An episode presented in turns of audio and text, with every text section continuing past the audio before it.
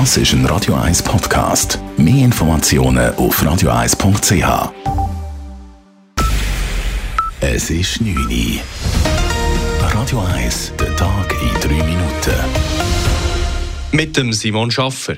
In der Schweiz sind heute bereits Dutzende russische Spione im Einsatz und es könnten bald noch mehr werden.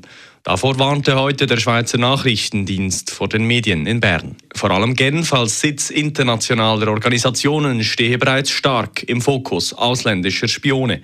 Nun hätten aber verschiedene europäische Staaten russische Nachrichtendienstoffiziere ausgewiesen, die Schweiz allerdings nicht. Das könnte dazu führen, dass Russland nun noch mehr Kräfte in die Schweiz schickt, so NDB-Chef Christian Dusset. Die Schweiz hatte einen Entscheid getroffen und äh, wir, der Druck auf die äh, Nachrichtenoffiziere in der Schweiz hat sich erhöht. Wir arbeiten eng auch mit unserem Partner, um dieses Phänomen nach unten zu bringen. Neben Spionage bleiben gemäß NDB auch der Extremismus und der Terrorismus ernstzunehmende Gefahren für die Schweiz. Außerdem sei die Bedrohung durch Cyberattacken seit Beginn des russischen Angriffskriegs gestiegen. Als Reaktion auf den russischen Angriff in der Ukraine will die NATO ihre schnellen Eingreiftruppen mehr als versiebenfachen. Das hat Generalsekretär Jens Stoltenberg vor dem Gipfeltreffen der NATO-Mitgliedstaaten in Madrid angekündigt. Bisher zählt die schnelle Eingreiftruppe rund 40.000 Soldatinnen und Soldaten aus verschiedenen Ländern. Diese Zahl soll von 40.000 auf über 300.000 ausgebaut werden.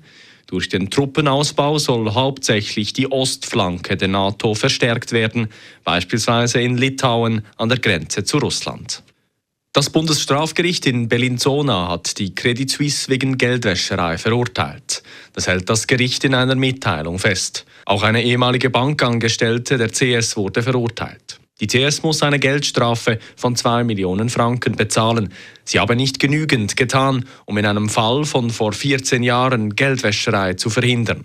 Eine mutmaßliche Bande von Kokainhändlern aus Bulgarien hatte damals fast 20 Millionen Franken bei der CS vor den Behörden versteckt. Die Credit Suisse bestreitet die Vorwürfe und will in Berufung gehen. Wegen des Aufstiegs des FC Winterthur in die Fußball Super League bekommt die Stadtpolizei Winterthur mehr Personal. Bei den Heimspielen sind deutlich größere Sicherheitsdispositive nötig als in der Challenge League. Deswegen bewilligt der Stadtrat 12,7 neue Stellen bei der Stadtpolizei. Diese zusätzlichen Polizistinnen und Polizisten seien dringend nötig, sagt der Leiter der Stadtpolizei Winterthur Marcel Bebier. Das habe eine Berechnung des zusätzlichen Personalaufwands im Vergleich zur Challenge League klar aufgezeigt. Wir haben die Erfahrung gehabt, weil wir diverse Super League Clubs im Rahmen des Cup schon in äh, Winterthur zu Gast haben. Und wir haben herausgefunden, bei der Challenge League sind es etwa 3000 Stunden pro Jahr. Für die Super League werden es äh, rund 21.000 Stunden pro Jahr. Also rund siebenfache. Das zusätzliche Polizeipersonal kostet die Stadtpolizei Winterthur jährlich 1,6 Millionen Franken. Dazu kommen noch einmalige Ausgaben von 800.000 Franken. Radio 1 Wetter.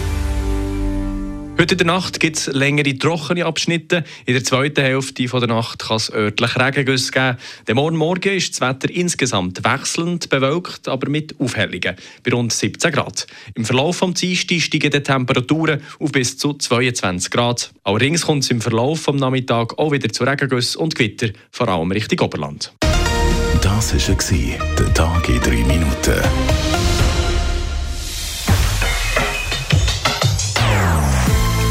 Non-Stop-Musik auf Radio 1. Bei uns klingt Musik einfach besser. Non-Stop. Radio 1.